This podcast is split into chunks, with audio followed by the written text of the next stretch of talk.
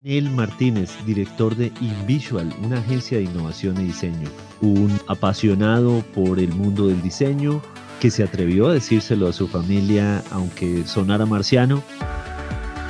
Caracol Podcast presenta Amigos TIC. Buenos días, buenas tardes y buenas noches. Bienvenidos una vez más a Amigos TIC el podcast de tecnología, innovación, emprendimiento y transformación digital, que como todas las semanas a través de Caracol Radio, nos sentamos un grupo de amigos a conversar sobre estos temas que tanto nos apasionan, que tanto nos gustan. Bueno, siempre con esa certeza de que cada semana nos encontramos con un invitado muy especial, un invitado que marca tendencias en la industria en la que se esté moviendo y hoy no es la excepción. Pero quiero darle el saludo uno a uno a cada uno de mis amigos TIC.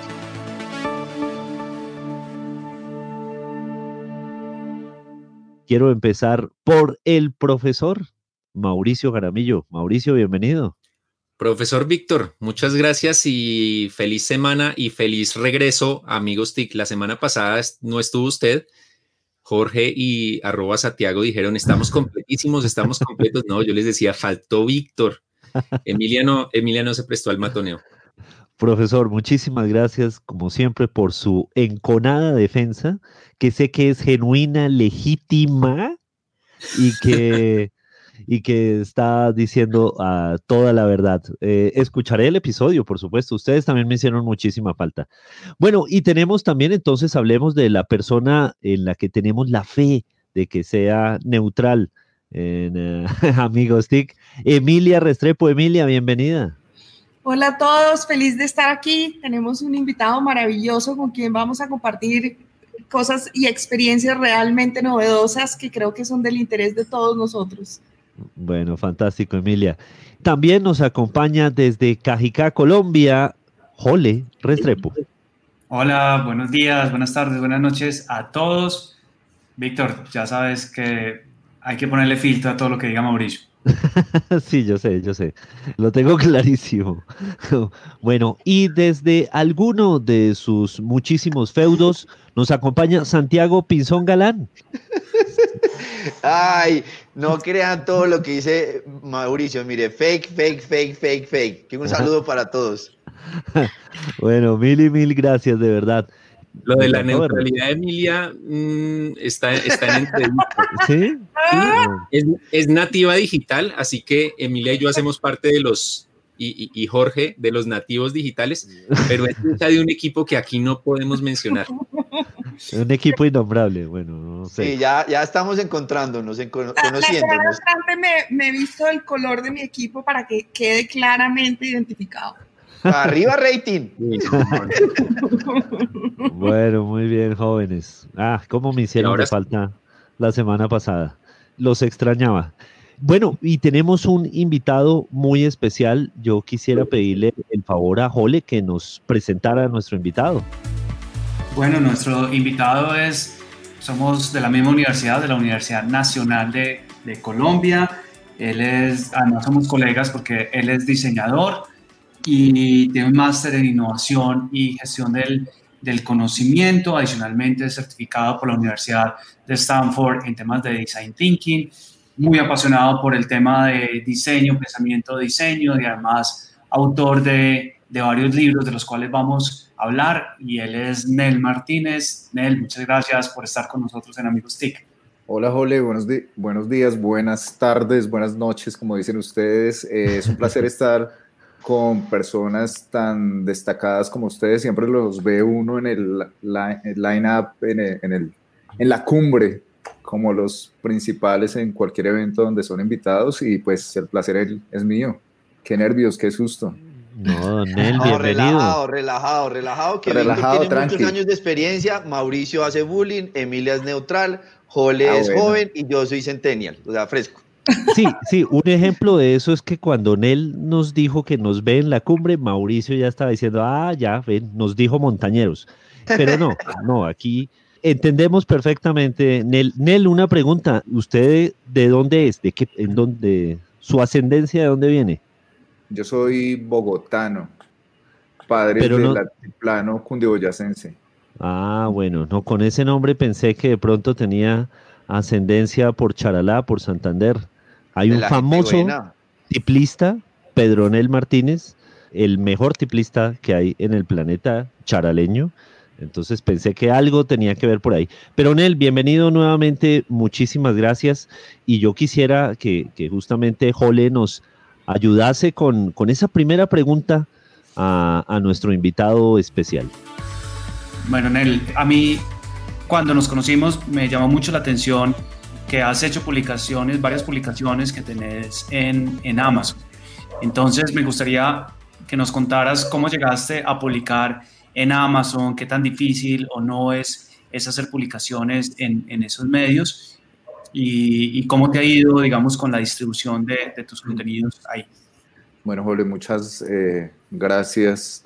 Sí, Amazon, eh, uno de tantos canales, sobre todo ahorita con esta coyuntura, ha habido como una eclosión de, de muchísimos, pero Amazon se viene moviendo desde hace mucho tiempo con, con estos temas. Yo lo conocí por allá por vuelta del 2014, cuando tuve la pretensión, porque yo no tengo ninguna formación de escritor, de aventurarme a escribir un libro sobre los temas que trabajo en las organizaciones y en los cuales me he especializado y por los cuales me motivo tanto y sigo, sigo aprendiendo. Entonces, inicialmente yo quería hacer una publicación que, tuviera un contenido de diseño muy enfocado hacia la innovación en las organizaciones. Como ya, ya lo, lo dijiste, me especializo en estos temas de, de, pensamiento de diseño. Acuñé un nombre que es, no es design thinking, sino es proto thinking, pensamiento del prototipo, pues aprovechando esta ventaja que tenía de, de, de ser diseñador y después de encontrarme con temas aparentemente del, del, del otro hemisferio cerebral muy en, en, la línea como de lo flexible y el tema organizacional, bueno, en fin. Entonces me, me arriesgué a, a, escribir y cuando iba en el proceso, un amigo me dijo, no, pero es que si tú quieres vender 100, 50 libros, eso solo te lo, te lo compran tus, tus FFF, que son los family, los fools, los incautos, y, los friends, y los friends, como, como nos sucede a todos cuando arrancamos con nuestros emprendimientos. Entonces me dio un consejo que, que recomendaría mucho y me dijo, no, pues autopiratiese. Yo, ve, pero ¿cómo es este tema de la auto, de, de autopiratearme? Entonces la intención era sacar una parte de ese contenido por redes, porque el reto era generar pues comunidad, audiencia. Salió pues una buena parte del libro en línea, recurriendo a un recurso de Twitter para que cuando lo descargaran me siguieran y se generara en, el, en, la, en la, línea de, cada, de cada usuario que lo descargaba, se generara un, pues un, tweet. Entonces, eso me funcionó en, en, principio. Y después me encuentro con Amazon. Amazon tiene su, su famoso lector Kindle, entonces es muy sencillo para los que quieran autopublicar, enviar los contenidos eh, listos, no es, no es, complicado tampoco enviar los, los contenidos para, en, un formato especial que, que ellos tienen, el, el, el, EPUB. Uno lo envía y listo, queda bajo distribución por, por Amazon y después algo que sí, que sí requiere un poco más de, de, de carpintería es que Amazon tiene o sea, ellos no tienen stocks de los libros que venden, sino que uno les tiene que enviar los archivos listos en formato para imprimir. Ellos eh, pues los tienen ahí almacenados y tendrán, tienen sus proveedores de impresión. Entonces, por demanda, si alguien le pide un libro en cualquier lugar del mundo, lo imprimen y lo envían, lo envían a cualquier parte. Entonces ha sido interesante el proceso de, de autopublicación en la medida que pues, no estaba familiarizado con el tema de, la, de las publicaciones, me encontré con, con ello y también me encontré con que algunas editoriales pues tienen contratos como muy leoninos hacia, hacia el autor. Mm. Eh, entonces esto ha sido interesante porque cumple, no, no, es que sea malo, sino que ni, ni bueno, sino que eh, cumple con mi, con mi propuesta de reto que es generar comunidad alrededor de estos temas. Santiago, me querías preguntar algo.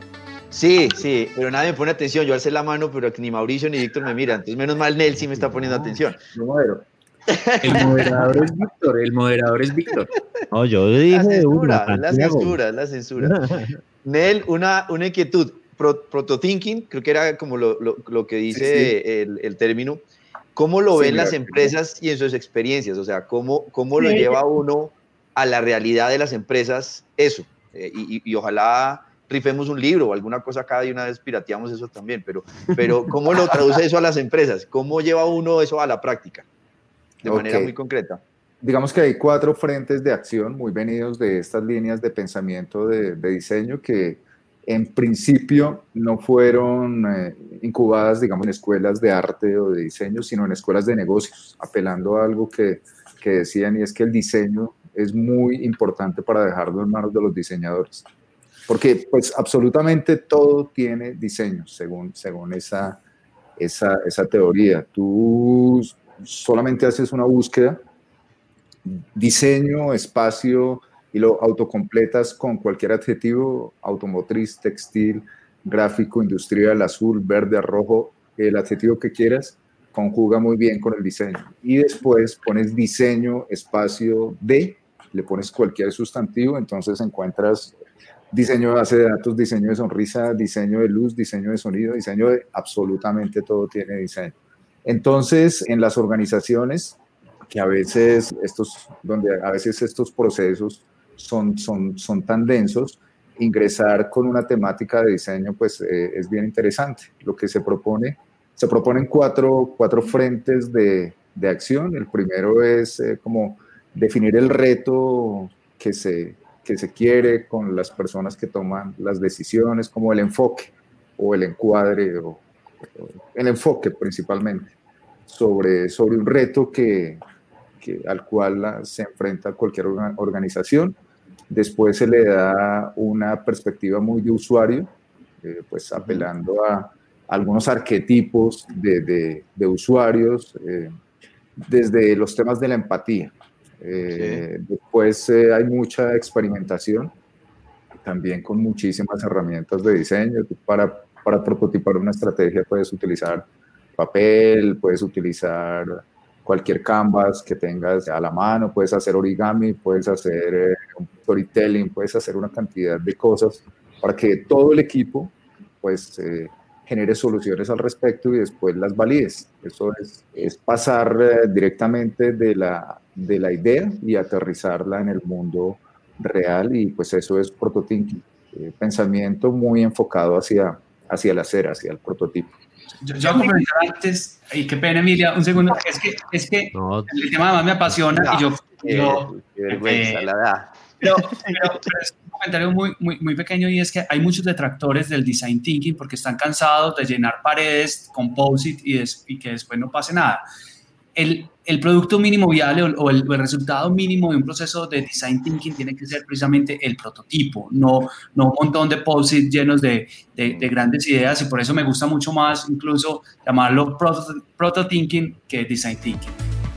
Y es que cuando hablamos de, de, toda esta experiencia del diseño, y me gusta mucho como lo pones, que es que todo el diseño está en todas partes, y hoy más que nunca en todos estos procesos de transformación digital en donde las empresas están, han, han, tenido que hacer desde el punto de vista de sus departamentos, tanto de marketing, de relacionamiento con sus, con sus consumidores, con sus clientes. Háblanos un poco del tema de, de las estrategias y de lo que es este mundo de, del, del, mercado de las experiencias, que parte particularmente de todo este mundo del diseño porque hoy lo que los consumidores queremos no es simplemente un buen producto, queremos es una vivencia de experiencias. Y, esto nace de todo este mundo del diseño. Emilia, pues te agradezco tu pregunta porque me permite pues enfocarme en, diferentes audiencias con las que eh, me he enfrentado también con, mi equipo de, trabajo. Los retos son múltiples, lo que tú dices sí está implícito, está como en el, ya en el ADN de las organizaciones que necesitan vender su, su, experiencia. Y les cuento que, por ejemplo, más, más que, que la experiencia hacia un usuario final, les cuento la experiencia con algunas personas por las que con las que he estado interactuando en estos, en estos procesos. Eh, audiencias muy variadas, por ejemplo, en, el, en Sucre tuve el reto hace dos años de eh, enfrentarme a un proyecto de nuevos productos, pero era para una audiencia, digamos, interesante porque eran agricultores y eran personas con, con digamos, con algunas con algunas problemáticas sociales, desplazados, en fin. Entonces yo les propuse el tema, yo les propuse que ellos no eran agricultores, sino eran técnicos del agro, porque ser agricultor pues implica pues, una cantidad de cosas. Entonces, sí, si tú enfrentas todos estos retos desde la empatía, desde ponerte pues en, los zapatos y en las emociones con quien estás tratando, pues interesante. Y después, eh, durante todo un proceso, allá con la Cámara de Comercio de, de Cincelejo, terminamos haciendo una feria. Yo inicialmente les dije que íbamos a hacer de, de final de, de, las sesiones, íbamos a hacer una feria, pero era algo muy sencillo, como mostrar nuestros nuevos productos eh, de manera pues muy de bazar de, de colegio pero ellos se sintieron pues tan empoderados, empoderados con el tema que terminaron consiguiendo su nido por allá en la Plaza del Corregimiento, hicieron, en cada, eran tres municipios, en cada uno hicieron la primera feria sobre, lo que, sobre la base de lo que estamos trabajando. En uno era eh, La Yuca, en un municipio era La Yuca, ni siquiera era la cabecera municipal, era un corregimiento. En uno era la, la Yuca, en otro era el ñame y en otro la berenjena. Entonces terminaron haciendo toda una experiencia, así como tú lo, lo nombras, eh, Emilia, en, consolidada en una feria, en una feria eh, con sus productos. Entonces, recuerdo, por ejemplo, que, que, una señora sacó los tostiñames y se convirtió en proveedora después de, de la Cámara de Comercio de, de, Cincelejo. Entonces, no tanto la experiencia es el usuario final, pero el contacto que he tenido eh, con las personas que han recibido esta, digamos, esta metodología ha sido pues una experiencia magnífica. Y ellos, pues la intención es que después eso se traslade pues a sus usuarios, eh, a sus usuarios reales con lo que tú nombras del, diseño de la experiencia. Cada vez hay, más, hay usuarios más, como más, con mucha más información. Cuando tú llegas con, con tu oferta de servicios, tu usuario ya tiene el 80% de información de lo que tú le estás ofreciendo, solamente necesita pues, tomar la decisión. Entonces ahí es cuando se hace importante el diseño en tanto configuración con quien estás trabajando y después en, en la extensión con los usuarios reales. Muy, muy importante esto de, de, de, incorporar el diseño y llevarlo al mundo de las, de las regiones. Clave eso. Nel, una pregunta, no son cifras oficiales del DANE, pero ¿cómo es el manejo con los clientes en un país que tiene alrededor de 43 millones 800 mil diseñadores? ¿Cómo es eso? el manejo con los, con los, con los clientes. Bueno, digamos que, que si tú introduces tu tema, te apasiona tu tema, digamos que en, mi caso es el, el diseño y me, y me, enfrento a 48 millones de, de diseñadores frente a mis, a mis, competidores, pues el tema se vuelve, se vuelve bastante complejo porque me imagino que es hacia donde está direccionada tu, tu pregunta. Sí, nuestros y, clientes son esos 40 y pico de millones de diseñadores. Y, y, son diseñadores bastante, digamos, recursivos. Eh, toda la ah, eso sí, de la, esa creatividad de es la, total. De la palabra. Entonces, lo que hay que, lo que, hay que hacer, y, y me gusta, me gusta tu, tu, enfoque, es que esto tiene que ir muy encaminado hacia el, hacia lo hacia el hacer, hacia mostrar, hacia tu producto mínimo viable, hacia tu experiencia, servicio mínimo, mínima viable entonces, dándole, dándole ese enfoque y como cierta jerarquía eh, al diseño, puedes llegar a unas audiencias donde hay muy, muchos creativos, pero que les falta pues ese toque para llegar a la, a la innovación, competir con nuevos productos, servicios, sí. experiencias, eh, pero con ese insumo de, de, de colombianos, pues hay muchísimo, muchísimo por hacer. Sí, Hay un complemento, qué pena, no voy a comentar mucho, es un tema que me apasiona, pues mi doctorado es en diseño, pero es que hay, doctor. Hay, hay, un autor que se llama que se llama Ezio Mancini, que él precisamente dice, todos somos diseñadores, eh, porque todos tenemos la capacidad creativa y la capacidad de ejecución. Lo que pasa es que no, no lo hacemos consciente y no tenemos todas las herramientas, entonces temas como el que proponen él de protothinking y metodologías muy sencillas, llevárselo a la gente, pueden hacer cosas tan potentes como las que nos, nos contaba eh, con trabajo con campesinos.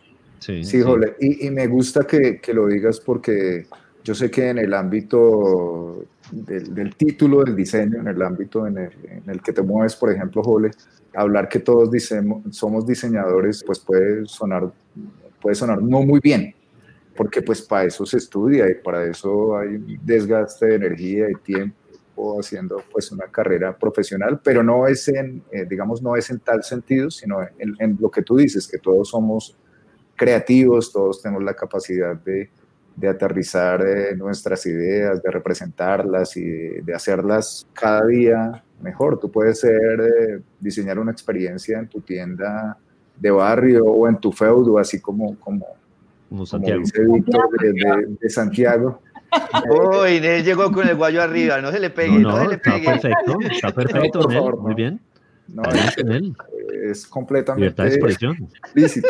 Sí, tú puedes generar una mejor experiencia, digamos en este momento que estamos cada uno en nuestras casas, la casa pues se convierte en una versión académica, en una versión más que versión familiar, pues una versión restaurante, en una versión de trabajo, en una versión de, de, estudio, de, de, grabación, tienes que improvisar, tienes que recurrir a ciertos elementos que, digamos, están ahí y pues necesitas activarlos con, con alguna creatividad. Finalmente funciona porque todos tenemos esa, esa capacidad. Sí, perfecto. No, bueno, entonces en, este país de, de, 44 millones de diseñadores, donde el cliente cree que existe la operación Control Shift, ponerle sombrerito al muñeco, vamos ahora al dato de Mauricio Garamillo.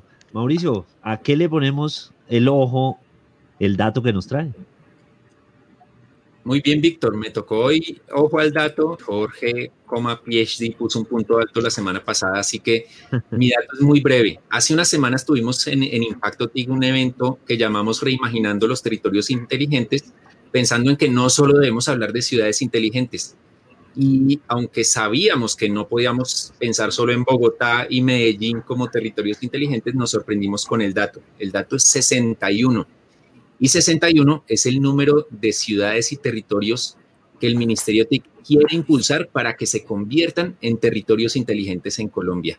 La semana pasada hablábamos de la Colombia profunda, la que todavía no tiene ni conexión y a veces ni energía eléctrica, eh, pero debemos ir hacia adelante. Y hay 61 territorios, ciudades, municipios que pueden llegar a ser inteligentes muy pronto. Obviamente eso requiere conectividad, tecnología, cambio cultural y para enlazarlo con el tema de hoy, también pensamiento de diseño de las ciudades, de los lugares, de los procesos con el gobierno, etcétera, etcétera. Así que 61 es un número que quiero dejar ahí en la mente de todos. Ojo al dato, 61, el dato que nos dejó Mauricio Ganamillo. Yo, yo tengo otra, otra pregunta para Anel y es, dentro de todo este tema de pensamiento, diseño, ¿cómo han venido o cómo incorporas otras, otra, otras herramientas como puede ser, por ejemplo, la analítica para lograr estas experiencias, para lograr este, este, este diseño mucho más contundente y que no solamente se quede en, en todo este maravilloso prototipo, todo este tema de design, design thinking, sino aprovechar la tecnología y aprovechar particularmente el tema de la analítica. Bueno, muy importante la pregunta, sobre todo que estamos en un contexto de, de, amigos TIC. Y tienes toda la razón, digamos, en, la facilitación de estos procesos hay cierta emocionalidad, eh, ciertas motivaciones que se despiertan, pero no se pueden quedar solamente en el momento de, de, la facilitación en el momento de la, de la consultoría. Los procesos tienen que, tienen que seguir, tienen que seguirse validando y en ese orden de, en ese orden de ideas aparecen pues los datos. Los datos son una parte esencial en la validación de, un prototipo, porque tú no puedes, digamos que inicialmente evalúas con tu equipo, con tu equipo el, prototipo, pero esto tiene que ser evaluado. Si esto no funciona para los usuarios reales, pues definitivamente no, no funcionó, solo se quedó ahí en la emoción y ahí es cuando entra pues la trazabilidad, los datos, qué tanto, cómo lo perciben, no tanto cómo lo perciben, sino qué tanto interactúan con, con, ese prototipo, qué términos se dan, en, por ejemplo, en, en, en, cuánto dejar una versión andando y, y en qué punto se consolida esa versión y con base en esos datos hacia qué versión vamos o iteramos eh, en, el, proceso, definitivamente lo descartamos. Toda esa información de validación no se lograría si no, no hay datos, si no hay datos concretos. No se puede eliminar un prototipo sencillamente por especulación, sino apelando a, a buena información. Pero es lo que hace que se robustezca y que se generen nuevas y mejores versiones de, de todo lo que diseñemos. Nel, Santiago. Ay, ve, Mauricio, sí, Mauricio, el dato y yo, el, monopolio, el, monopolio. No, no, no, Santiago, bienvenido. Siga usted que está por allá en la Colombia profunda en alguna de sus haciendas. Adelante. Ay, Dios, qué montadera. Nel, muy concreto, ¿qué libros, dos o tres libros recomienda para alguien que está curioso del tema de diseño? Y Jole nos puede ayudar acá también, pero, pero Nel, ¿qué diría en ese top tres de libros?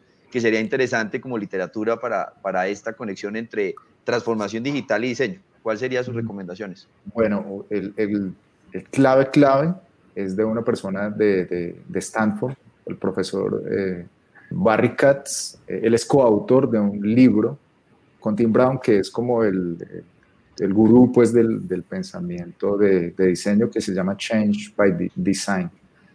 Sí. Eh, eh, otro, aquí, aquí lo tengo justamente, otro que se llama Design of Business, de Roger eh, Martin. También es muy importante, pero en cuanto a literatura, también podría recomendar eh, García Márquez. García Márquez trabaja un tema que para mí fue muy inspirador cuando comencé esta, esta línea de escribir con base en el diseño, porque él habla de la carpintería de la literatura digamos, ese, ese hallazgo me motivó bastante, bastante a escribir. Él dice, él dice que, pues en su caso, la escritura de, de ficción es un acto hipnótico y tiene que ver con que le transmitas un ritmo respiratorio a tu lector para que no despierte, porque si se despierta, pues se pierde sencillamente la magia. Y el, de hecho, hay un video por ahí que se llama La carpintería, de, García Márquez. Él dice que, digamos, un, texto, un párrafo de texto podría ser, eh, pues no lo dice literalmente, pero podría ser eh, la madera y un adjetivo, un clavo y una bisagra, un sustantivo, y que todo eso que, que hace, o sea, tú puedes saber mucho de, de, escritura, pero esa magia solamente se logra transmitiendo ese ritmo respiratorio, solamente se logra con carpintería. Y esa carpintería, pues, eh, por más que sea un proceso de escritura que es como tan, como, digamos, tan sublime, ideal, pues, que uno pensaría que no es un resultado tangible, pues los escritores como él eh, dicen que hay carpintería, que tú puedes hacer ajustes, pulir, pulir, eh, poner una bisagra para hacer una inflexión. Bueno, tiene un texto muy lindo que habla sobre carpintería narrativa. Entonces, en ese sentido, recomendaría como ese tipo de lecturas para encontrar estructuras ocultas que te permiten después reconstruir en lo que tú te sientas más hábil. Por ejemplo, ustedes que eh, hacen tantas figuras eh, visuales nos llevan a eh, este, este tema del podcast es eso, ¿no? Generar imágenes en, en los usuarios en la mente de los usuarios. Eso solamente se logra con la carpintería, pero carpintería en la locución, por ejemplo. Sí. con, un, podcast que le recomiendo mucho a nuestros oyentes que se llama Creative Confidence, que lo hace IDEO, y de hecho IDEO, pues busquen IDEO, que IDEO IDEO en español, pues eh, tiene mucho, mucho contenido y mucho contenido abierto en el tema de Design Thinking, pero ese podcast está muy, muy potente. Creative Content. Bueno, muy bien, vamos con, la, con una pregunta que tenía Mauricio. Uy, qué peligro. Pero, pero eso sí, Mauricio, no vaya a salir ahora porque lo conozco, ahora va a salir. Prepárese en él, prepárese. Con que Jole es García Marquiano, que sus columnas en Impacto TIC también duermen a la gente. No, no vaya a decir eso, de verdad, Mauricio. Más bien vaya con su pregunta, por favor. Por favor, que nuestros oyentes vayan a Impacto TIC y lean las columnas de arroba Jole Restrepo, que eh, realmente hace muy buenos aportes en, en educación y en otros temas. Así que, muy bien. Nel, una pregunta muy breve, no, no voy a decir a, B, C, D, E, F, como me calumnian ellos. Hay dos conceptos que para mí son, son de los clave en diseño, pero que los siento a veces relegados, usabilidad y accesibilidad. ¿Qué tan importantes son y qué, tan, y qué tanto los están teniendo en cuenta los diseñadores a la hora de, de crear procesos, crear sitios web, crear tecnologías? pues este tema de la usabilidad y la accesibilidad eh, recurre a algo que tiene que, estar eh, implícito, ¿no? Como que usa, usabilidad por diseño, o sea, eso tiene que estar implícito, inherente, tiene que ser eh, accesible y sobre todo, ahora que, que, que, nombrabas el, el dato de, de, 61, por ejemplo, aquí en, digamos, yo estoy en Bogotá, y en Bogotá seguimos teniendo grandes retos de conectividad, de accesibilidad, siendo pues el, aparentemente un entorno pues propicio para ello, pero seguimos teniendo pues ciertas deficiencias en accesibilidad. Vemos retos de profesores pues cambiando de la modalidad de, presencial a, presencial a, a, distancia pues siguen teniendo grandísimos, grandísimos retos. Y si eso pasa, por ejemplo, en ciudades como Bogotá, pues imagínense lo que pasa en, en, otros territorios, en, otros municipios, en corregimientos. El tema de la accesibilidad, pues, es, es determinante.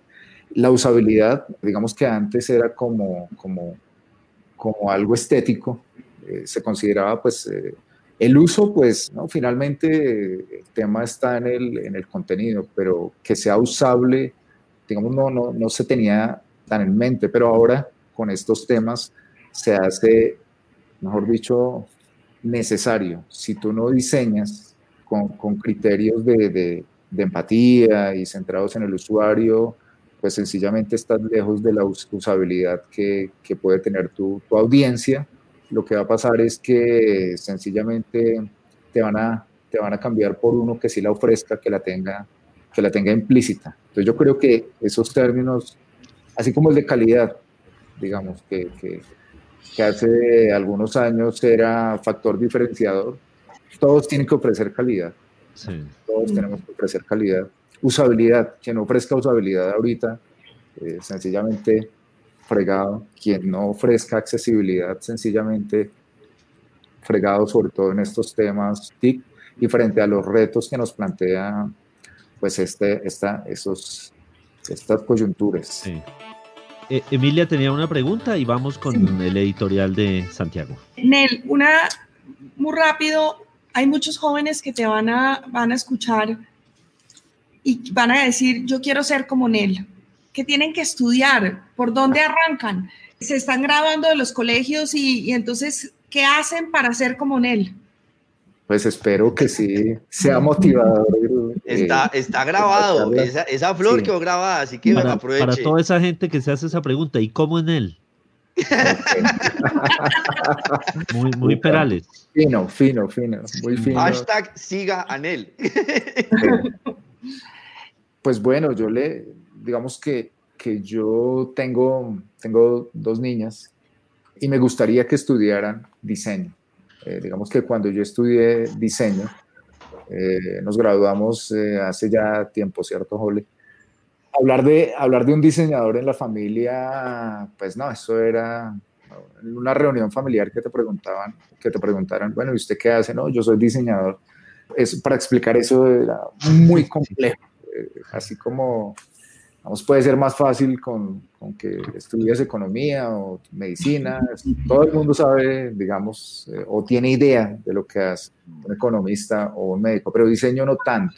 Sigue, sigue siendo complicado explicarlo, pero yo sí invitaría al que sea que estudie diseño a que, a que tuviera acercamientos con este mundo del diseño y que los complementara incluso con temas que aparentemente son diametralmente opuestos, como la analítica y como las matemáticas eh, como las ciencias exactas. Entonces, eh, yo recomendaría que asociado a cualquier cosa que se quiera estudiar, estudien diseño como un complementario y si estudian diseño, que complementen con algo que sea eh, incluso que crean que es diametralmente opuesto como astronomía, en fin, cualquiera, eh, cualquier física, cualquier otra carrera que, que uno diga, definitivamente esto no, no tiene diseño por ningún lado. En la complementariedad yo, yo recomendaría eso. Y esta semana en voz alta, Santiago Pinzón Galán pensando en voz alta, esta semana pensando en voz alta es muy concreto. La emergencia sanitaria permitió que el Ministerio de Trabajo sacara una circular, trabajo en casa, y desde marzo la mayoría de organizaciones públicas y privadas están trabajando en la casa. Pero cuando se acabe la emergencia sanitaria, vamos a tener que regresar a la reglamentación, al teletrabajo que existía por el decreto 884 del 2012. Lo que estoy pensando en voz alta es si tenemos ya la realidad del modelo híbrido, que va a ser finalmente personas trabajando presenciales y no presenciales, las posibilidades que hemos logrado en estos ocho meses de trabajar a distancia en cualquier parte del país, en cualquier circunstancia, ¿por qué no logramos facilitar una regulación que sea siglo XXI, que permita sacarle esos beneficios que hemos vivido y logremos que el trabajo remoto no sea solamente por la emergencia sanitaria, sino siga adelante y Colombia sea un abanderado para que las organizaciones, para que la calidad de vida, para la productividad siga. Existen unos proyectos de ley que están en curso, pero cuando se acabe la emergencia sanitaria vamos a volver al teletrabajo y vamos a tener problemas en bioseguridad y vamos a tener problemas en la rigidez de esa regulación. Pensando en voz alta, ¿por qué no diseñamos una regulación inteligente y el trabajo remoto, modelo híbrido siglo XXI, Colombia lo lidera? Pensando en voz alta con Santiago Pinzón esta semana. Bueno, muy bien, de verdad. Eh, oportuna reflexión, Santiago. Y, más corto que su dato. Sí, sí. Sí, sí, sí. vamos, evolucionando, vamos evolucionando, Nel. vamos evolucionando.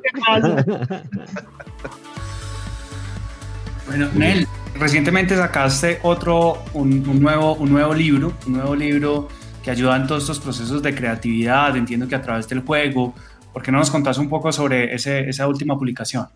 Bueno, después de este prototinking y, y apelando ¿sí? a que la innovación finalmente tiene que materializarse en una marca, en derechos de autor, en una patente, bueno, en fin, el, dos, en el 2019, el año pasado, me dispuse a, escribir uno que se llama Diseño de Confianza.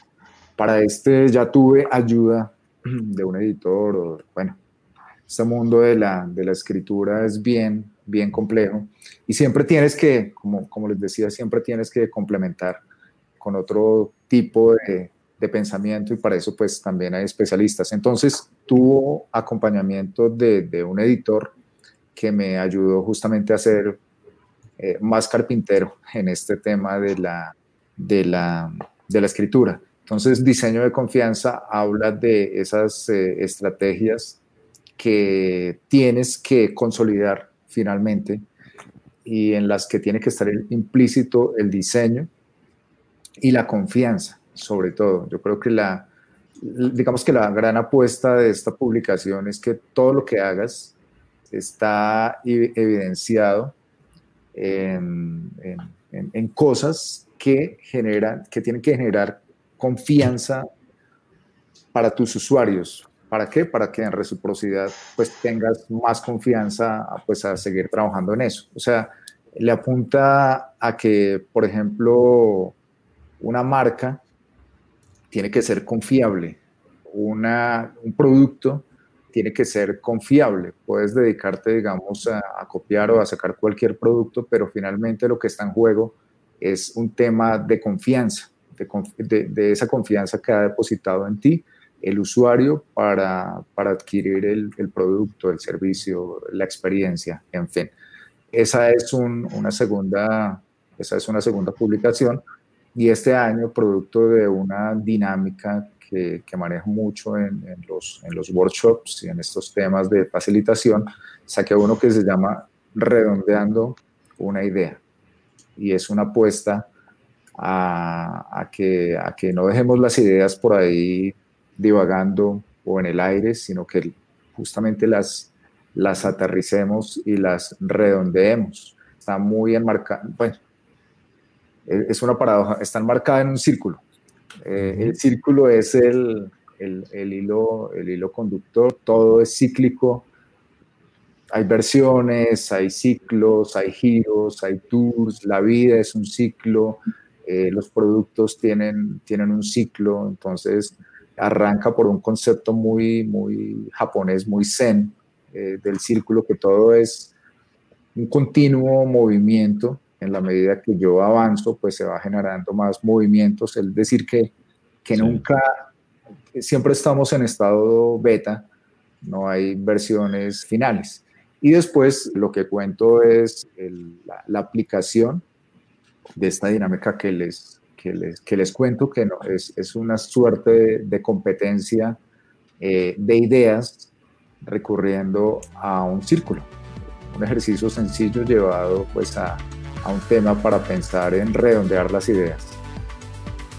Esta semana tuvimos en Amigos TIC a Nel Martínez, director de InVisual, una agencia de innovación y diseño. Nel, un apasionado por el mundo del diseño, que se atrevió a decírselo a su familia, aunque sonara marciano, estuvo aquí acompañándonos, hablando de la innovación y de la oportunidad de la autopublicación. Esto es Amigos TIC. Nos vemos la próxima semana. Saludos. Muchísimas gracias por a todos los amigos TIC y un abrazo. Encuéntranos en Instagram como arroba caracol podcast. Envíanos tus mensajes y comentarios.